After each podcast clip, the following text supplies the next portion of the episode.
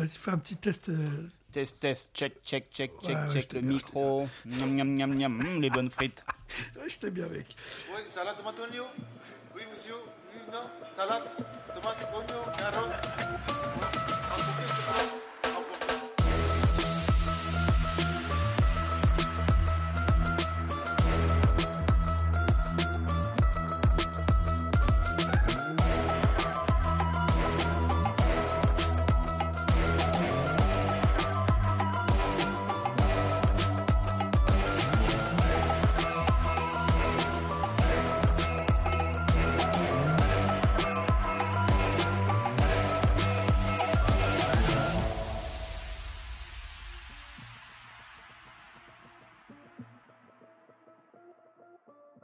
Salade, tomate, oignon, ça y est, le podcast est de retour. J'en rappelle le principe pour ceux qui auraient raté le premier épisode.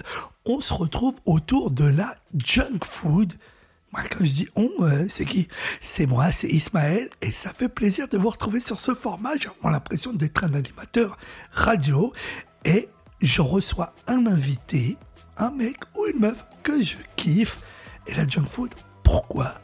Parce que je kiffe ça. Ok. Donc du coup, hein, on va parler de plein de choses et c'est le moment de découvrir ça. Ah, j'ai l'habitude, hein, monsieur, moi. Oignon et salade, pas de tomate. Non, je l'emporte. J'emporte, hein. Avec frites, s'il te plaît. Galette, chef. Salut les amis, on se retrouve là pour ce, cet épisode 2 de cette maléfique émission là. Et là, euh, j'ai un invité extraordinaire. Cet invité, c'est Alexis Delahaye et j'ai coutume de dire que c'est mon dernier pote de gauche.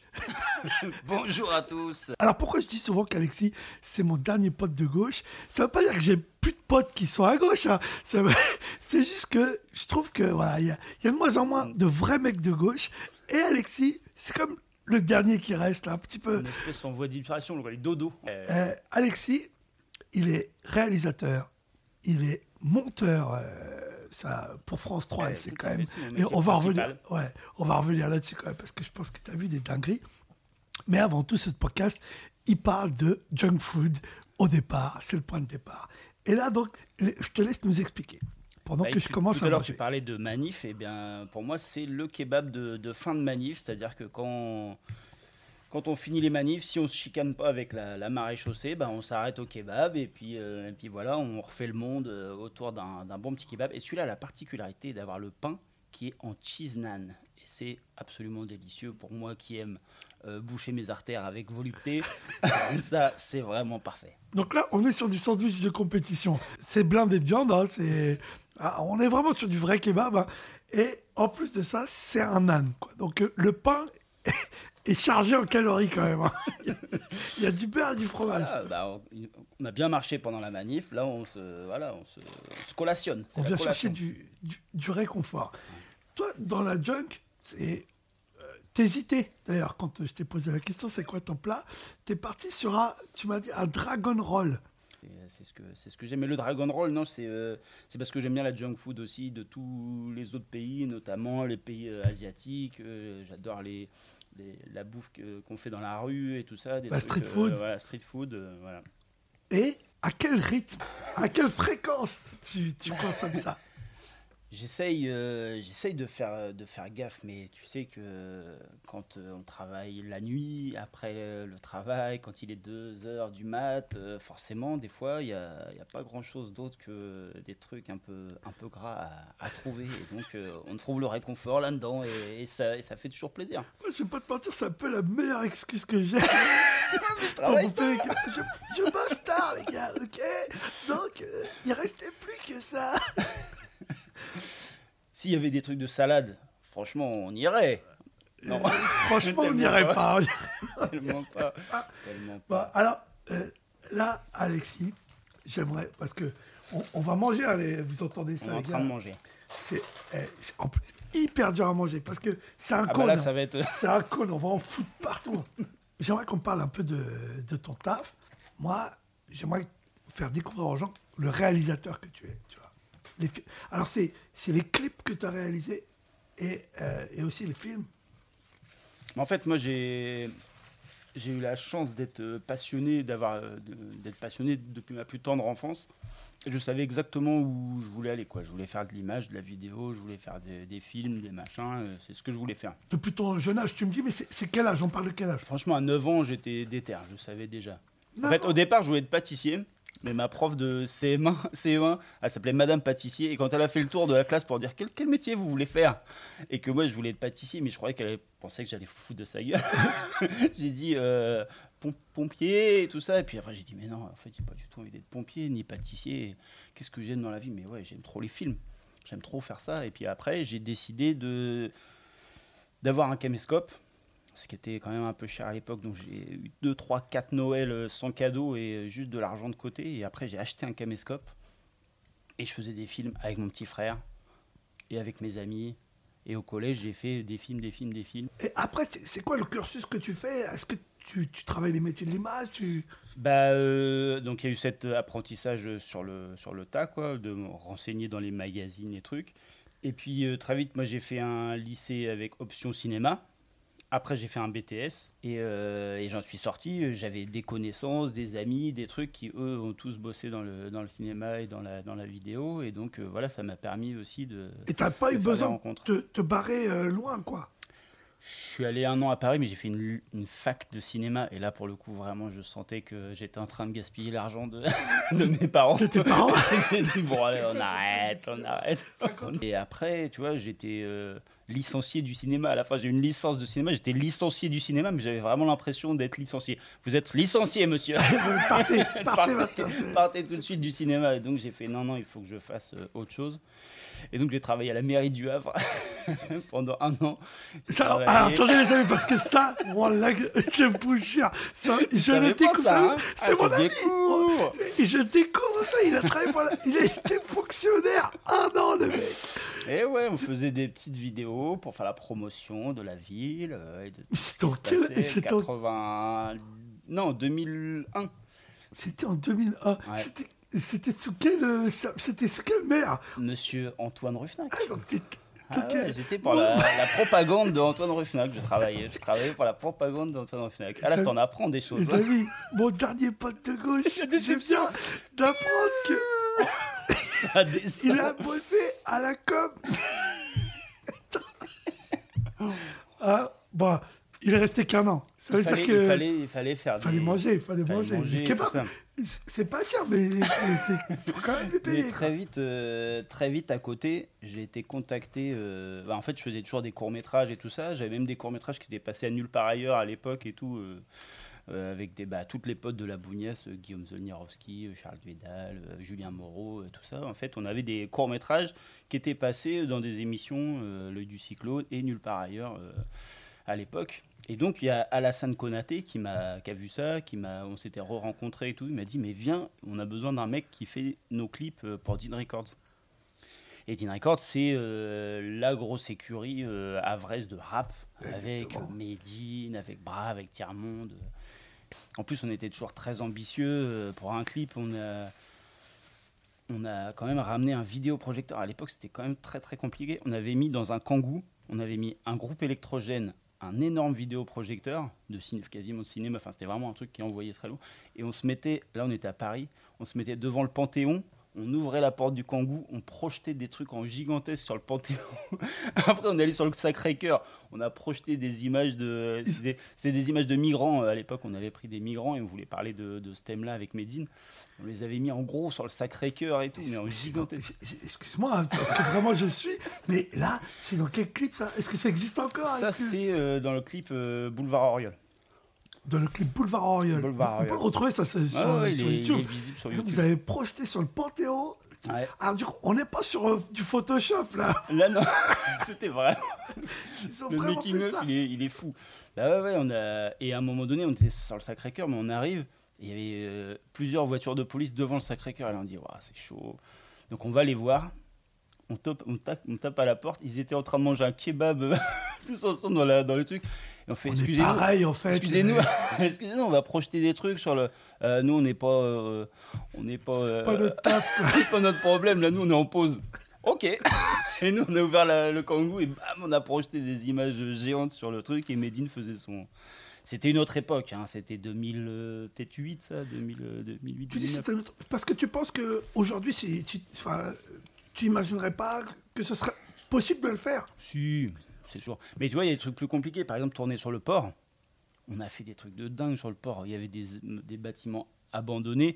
On a ramené un ring de boxe euh, qu'on ramenait à la poulie dans un truc abandonné. On a fait venir un ring de boxe. Mais ça, aujourd'hui, en, en 5-6 minutes, t'as tout de suite la police du port qui est, présente. Quoi. À l'époque. Est-ce que. Moi, je sais que tu as réalisé un long métrage. Euh, non, euh, moyen métrage. Un, docu un documentaire. Ouais, c'est un, Euh, un film documentaire. ouais, voilà. donc, euh, Est-ce que tu peux nous en parler un petit peu? Euh, ouais, Pendant c'est- que je- en fait, c'est- lié- ouais, voilà. Tout est lié parce qu'en fait, euh, je faisais des recherches euh, pour un clip euh, de Nécessité, un des groupes de Dean Records. Euh, et je faisais des recherches sur le Havre euh, bombardé. J'avais besoin d'images pour référence, euh, d'images du Havre bombardé. Et en fait, je suis tombé aux archives euh, sur euh, une photo incroyable d'un groupe d'hommes noirs assis sur une bombe. Tout souriant et tout, en mode détente, mais assis sur une bombe. Et j'ai fait, mais c'est incroyable, parce que déjà, moi, j'ignorais totalement qu'à l'époque, au Havre, il y avait des hommes noirs déjà. Et en fait, j'ai fait des recherches là-dessus, et je suis tombé sur plein de documents, et notamment une lettre d'un de ces hommes-là qui, qui demande au commissaire à l'époque, donc c'est euh, euh, c'est juste après les bombardements, quoi, et cet homme-là demande à sortir de l'hôpital, alors qu'il est blessé, il manque un bras et tout ça, il demande à sortir de l'hôpital pour pouvoir euh, aller bosser pour donner de l'argent à sa femme et son, fils qui sont en train de mourir de faim parce qu'il est à l'hôpital. Et ça m'a bouleversé, ça m'a ému euh, aux larmes. Donc j'ai décidé de faire des recherches et, et je me suis rendu compte qu'il y avait, pendant l'occupation, des hommes qui s'appelaient les artificiers noirs, qui étaient tous noirs bizarrement et qui allaient chercher les bombes qui n'explosaient pas. C'est-à-dire qu'on était souvent bombardés au Havre. Et il y avait des bombes qui étaient plantées dans le sol ou qui se retrouvaient dans des immeubles, dans des greniers et tout ça, et qui n'avaient pas explosé, mais qui étaient hyper dangereuses. Et ces hommes-là étaient chargés de, par les Allemands, hein, qui s'étaient dit Oh non, ça nous fait chier d'aller chercher ces bombes-là. Les gars, vous, hein, Pas grave. voilà, vous, c'est moins grave, allez les chercher. Et donc, euh, j'ai retrouvé des descendants des enfants de ces, de ces, de ces, Qui, sont- de ces qui sont personnes à qui vrai sont ou toujours à vrai. Il y en a qui, sont, qui étaient un peu dans le sud de la France. euh, J'en ai retrouvé un peu partout. euh. Ce film, on peut le retrouver euh, Ce film, euh, non, mais je vais bientôt le repasser parce que l'année prochaine, ça sera les 80 ans du bombardement euh, Havre du Havre. Donc, euh, je vais certainement euh, le remontrer euh, euh, pro- euh, très prochainement. Mais en même temps, t'es monteur pour France 3 quand même. tu vois, il faut- Euh, On parle de France fait. 3 Normandie. Hein. T'es en, en poste à France Rouen. 3, Betsen ou Rouen. En fait, moi, je travaille entre les, entre les deux. Et c'est un vrai plaisir parce que ouais, il y a- les équipes sont super. euh, on, on travaille euh, bah, sur l'actu euh, normande, quoi. Donc ça, ça fait plaisir. Et tu avec autant d'années de montage, forcément, t'as dû tomber sur des trucs que t'as monté complètement Bah, tu Il y, il y il y a un truc moi qui m'arrive tout le temps, c'est parce que comme je suis monteur, moi j'écoute les gens en longueur, après on coupe et on prend que 10 secondes de ce qu'ils disent, mais moi je, les connais, je vois l'intérieur de chez eux, je les connais bien en fait les gens, et donc moi je les croise dans la rue, je leur fais hey, salut. Ils me connaissent pas, ils m'ont jamais vu, moi je suis le monteur qui est dans sa petite salle toute pourrie, et euh, ils s'en foutent de moi parce qu'ils m'ont jamais vu, ils me connaissent pas. Mais si, vous habitez, euh, vous avez ça chez vous et tout ça, vous faites des collections d'allumettes. Et justement, t'en bah, on, a, on, a, on a eu euh, un reportage d'un d'un homme qui nous a plusieurs fois appelé pour qu'on vienne, pour qu'il nous dise. Ah, que- ça arrive dans ce sens-là. ça. Ah oui, on vous bien sûr. appelle. Ah ouais, le monsieur, il était vraiment. et Il nous avait expliqué que c'était vraiment un truc euh, super, qu'il avait fait plusieurs expositions et tout ça. Et mon chef de l'époque avait dit Bon, bah vas-y, allons- allons-y, on va faire un reportage. Sur du, du montage d'allumettes. Et en fait, ouais, c'était vraiment en mode euh, chum, c'était moche. Franchement, c'était c'était mal fait parce que tu vois, il y a des belles constructions en allumettes. Il y a, il y a des Je sais trucs. pas si j'arriverai à me passionner pour ça. Je sais Non, pas. mais tu peux pas, ne, ne- tu peux ne pas être passionné, mais tu peux reconnaître l'effort de travail qui fait que tu as, une tour Eiffel qui ressemble à la tour Eiffel en allumettes. Voilà, vous, vous, vous l'entendez le mec de gauche là parce que ça la vie de ma mère. Moi, j'y crois pas. Toi, t'as envie de direct le mercredi soir. Il euh, reconnaît le travail. Il dit. non, Ah le oui, tu travail, reconnais une ah. espèce de voilà de mec qui, s'implique dans quelque chose. Mais là, c'était juste des vieux bouts de carton avec des allumés de colle dégueulassement, avec la colle qui dégouline et tout ça, des trucs horribles. Et vous l'avez fait quand même, ce On a reportage. quand même fait le reportage jusqu'au bout. Je me... Il y a plein de facettes de toi que je voulais mettre dans cette émission. C'est ton rapport à la caricature. Parce que euh, tu fais ça aussi. C'est assez fou parce que voilà, tu as un million de casquettes, mais ça ne s'arrête jamais dans, dans, dans cette tête. Euh, donc, tu es un vrai caricaturiste, pour de vrai. C'est-à-dire que tu peux caricaturer l'actu, la politique, ce qui se passe dans le monde. En fait, je le, je le fais que quand, justement, comme tu dis, il y a un truc qui me, qui me fout en l'air. Là, je prends, mon, prends mon stylo et hop, euh, je, Mais je le ce qui, est, balance. ce qui est assez fou, et, et vraiment, je, je- je voulais que les gens l'entendent, c'est que des fois, tu, tu vas faire un dessin qui va, qui va dépasser euh, euh, enfin, ton, ton, ton environnement, enfin, les gens que tu connais. Ça, je veux dire, tu, tu, tu, tu buzzes sur Bah les oui, j'en ai, un- j'en ai un, j'en ai un. c'est- Moi, j'étais étonné parce qu'en plus, j'étais en vacances. Bah, c'était euh, Notre-Dame. Là. Il y a- en fait, il y avait l'incendie de Notre-Dame. Ouais, Et moi, je, dis, ouais, ok, d'accord, euh, Notre-Dame, mais euh, le monde, il brûle en ce moment. Enfin, c'est le, écologiquement parlant, c'est ça, on va dans le mur. Il y a un moment donné, on peut peut-être essayer de. Et je fais un petit dessin comme ça avec un iceberg et puis euh, un ours polaire qui fabrique une, une cathédrale Notre-Dame avec son iceberg et qui dit peut-être que comme ça, on pensera à nous. Quoi. Et là, le dessin, je le mets, j'étais en vacances, hein, je, je le mets, je le matin. Je voyais ma tablette qui, qui bougeait vibrait les- sur la table, ouais. comme ça. Je fais what the fuck? Je vais en randonnée, et tout avec la famille, on, on se promène et tout. Je reviens. Mais Je sais pas combien de trucs. ah non, de- c'était fou. c'était je veux dire, un- là, c'est un dessin qui a voyagé dans le, dingo. Ouais, dans, ouais, dans ouais, le monde entier. J'ai des gens du Canada, de machin, de trucs. Il y a des gens qui l'ont traduit en américain pour, en anglais sûr, pour le j'ai, mettre ailleurs. J'ai- suivi le, le- le buzz en me disant eh, merde, tu vois ce que. Ouais, mais Quand- là, c'est là, ouais, c'est là que tu, enfin ça, ça fait, alors ça fait plaisir, ouais, peut-être à l'ego, mais on s'en fout. C'est, vraiment quand tu te dis bon bah, au, au moins cette idée-là, elle parle aux gens. Tu le partages avec euh, des gens, tu vois qu'il y a quand même quelque chose qui. Alors j'ai eu beaucoup de, de shitposting aussi, des gens qui me disaient ouais c'est bon ta gueule, euh, vas-y un Ah peu ouais de respect. Ah ouais, j'ai eu Ah, beaucoup de gens qui me dit ah ouais beaucoup de, euh, bah, merci le respect pour Notre-Dame, euh, merci le respect pour. la- Je fais, ouais, bah, les sources que préférer les- c'est ça où le délire j'ai eu ça, mais j'ai eu aussi beaucoup, beaucoup, beaucoup de gens qui étaient, euh, qui ont dit bah oui voilà, et puis euh, ça m'a fait découvrir aussi des gens euh, bah, qui pensaient pareil, à, l'autre bout du monde. Enfin tu vois, il y a des, non c'était ça, ça fait plaisir quoi. Tu, ça te aussi ça te rebooste pour continuer à, la lutte. Je- on fait pas de pub hein, dans, dans cette émission, mais euh, en tout cas, je suis en train de boire euh, un, un verre de Miranda fraise. On, on- on mange un, on mange un kebab qui va nous envoyer vers le cholestérol. Pas se mentir, à chaque fois que je fais une bouchée, je, je- je sens qu'il y a C'est des le calories. podcast qui va te faire du mal, hein, il va te faire du mal ce podcast. Et la boisson a une couleur, parce que il faudra la voir hein, dans, dans une émission radio, on c'est l'entend plus pas. proche du médoc euh, que d'autres choses. Quoi. Mais C'est, euh, c'est Pas le vin, hein, le, le médicament. Ah, c'est du médicament. c'est- rose c'est- fluo. C'est incroyable. On y est, Je on pense qu'il y a 5-6 morceaux de sucre de plus que dans un verre de coca. Quoi. Bon, je pense que oui. hein. Ouais, Ah, on est sur Ah ouais, je du- pense que- Ouais, ouais, c'est Mirinda. Je pense qu'ils prennent du coca et rajoutent du sucre. du sucre et du colorant. Et, et, et tous ces engagements, ils sont assez fous à, à Alexis pour, pour, pour dire vrai. Vraiment, je suis toujours un peu impressionné de ce que, de ce que tu arrives à faire dans ton engagement politique. Cette fête du 1er mai. Ouais, enfin, moi, j'ose le dire, tu vois, je, je m'en fous. C'est pas toi qui vas le dire, c'est moi. Cette fête du 1er mai que tu as organisée. Tu n'étais pas seul, bien Eh non, évidemment. non, on n'est jamais seul quand on, on organise un événement d'envergure. Mais cette fête du 1er mai pour contrer le, le, le- comment ils avaient appelé ça, le- leur, leur repas de, de la liberté, ouais, je sais non, pas quoi. La, la fête de la nation, ou je sais pas Voilà, quoi, la de Marine fête de Le la nation de Marine Le Pen. Pour mettre ça en face et pour dire, voilà, on va montrer que nous aussi on existe et qu'on est plus fort, qu'on est plus nombreux et qu'on peut se rassembler autour de valeurs euh, humanistes et, et, vraiment des belles valeurs.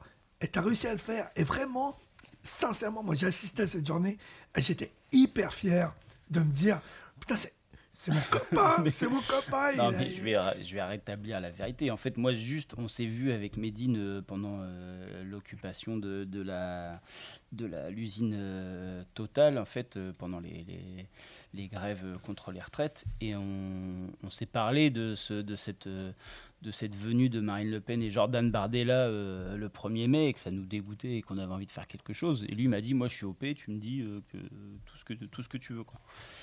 Et donc moi, je savais qu'il y avait des réunions qui se faisaient euh, à plusieurs avec toutes les organisations syndicales, partis et tout à Franklin.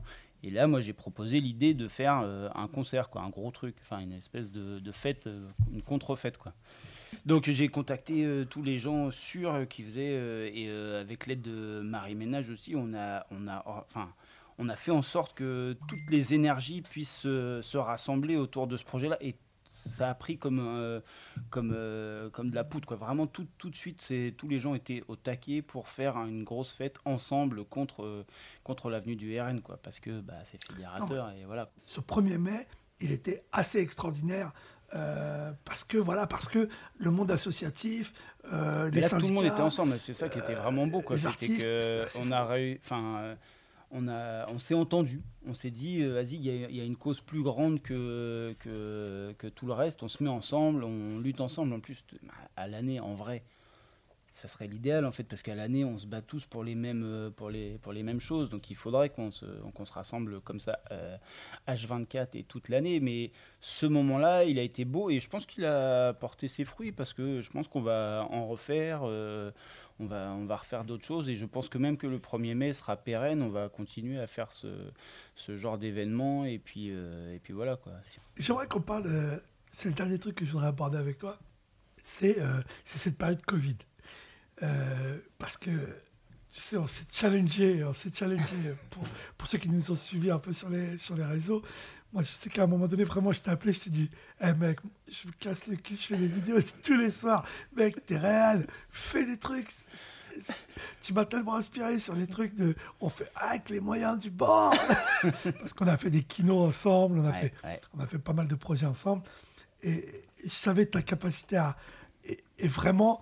Enfin, moi, quand je t'ai challengé, je ne m'attendais pas au résultat que tu as réussi à. Enfin, comment tu as réussi à impliquer tes- ta famille, tes gosses, euh, ta maison, enfin, tout, tout, tout ce qui avait, que tu pouvais utiliser pendant ce Covid. Est-ce que tu peux nous en parler? En fait, on a essayé de faire des petits films qui euh, parodiaient des grands films avec les moyens du bord, avec ce qu'on avait à la maison et en faisant des petites blagues sur l'actualité, quoi, sur le fait qu'il n'y avait plus de PQ dans les, dans les rayons, euh, sur le fait qu'il n'y a plus de farine dans les rayons, euh, voilà. Donc on se servait de l'actu et euh, on les faisait euh, et on parodiait des, des grands films, quoi, Scarface, E.T., euh, Star Wars, Shining, Star Wars, Rambo. euh, Matrix, euh, voilà. franchement, ils sont encore dispo hein, sur tes. Ils sont, ils sont dispo, et sur- ils sur sont, tes ils sont réseaux, faut- sur mes réseaux ou sur YouTube. euh, ils sont- ils sont Franchement, moi, je vous invite à, à découvrir ça. Euh, après, c'est un dingo, lui. hein. Il- vous allez voir, c'est assez fou. hein. Il arrive à, à transformer des objets du quotidien en, en trucs extraordinaires. hein. Mais c'est vraiment fabuleux. Euh, on arrive euh, au. Déjà Ben ouais, mon gars. Il me reste deux frites. Ouais, mais t'as pas fini ton kebab. Toi, tu, tu l'as vraiment fini parce que t'as été plus poli que moi. T'as moins mâché devant le micro. Quand tu parles, oui, j'avais. ouais. Quand tu parles, c'est plus compliqué. Euh, en tout cas, moi, je le remercie d'être là. Et Ah non, merci à euh, tous euh, d'avoir écouté jusque-là, si vous êtes encore là. S'ils sont encore là, tu sais, c'est la génération, on sait Bah, pas. c'est ça, ça, Au niveau de ça l'écoute. scroll. Allez, plein de bisous à tout le monde et on se retrouve pour un épisode 3 avec À bientôt et faites des films.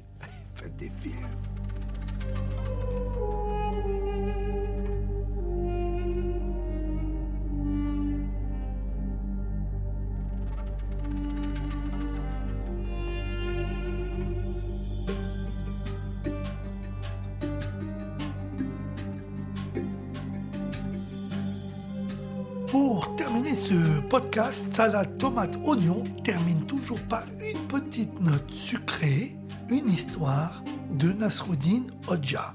Vous ne connaissez pas Nasruddin Hodja? Laissez-moi vous rappeler de qui on parle. Nasruddin est un personnage mythique de la culture ottomane. Il est connu des Balkans jusqu'à la Mongolie, du Moyen-Orient jusqu'au Maghreb. Un personnage extraordinaire, à la fois ingénieux et complètement absurde, à qui il arrive mille et une histoires. Un personnage central de ce que l'on appelle la culture orale, des histoires racontées par le bouche à oreille, et aujourd'hui, ce sera ma bouche et vos oreilles.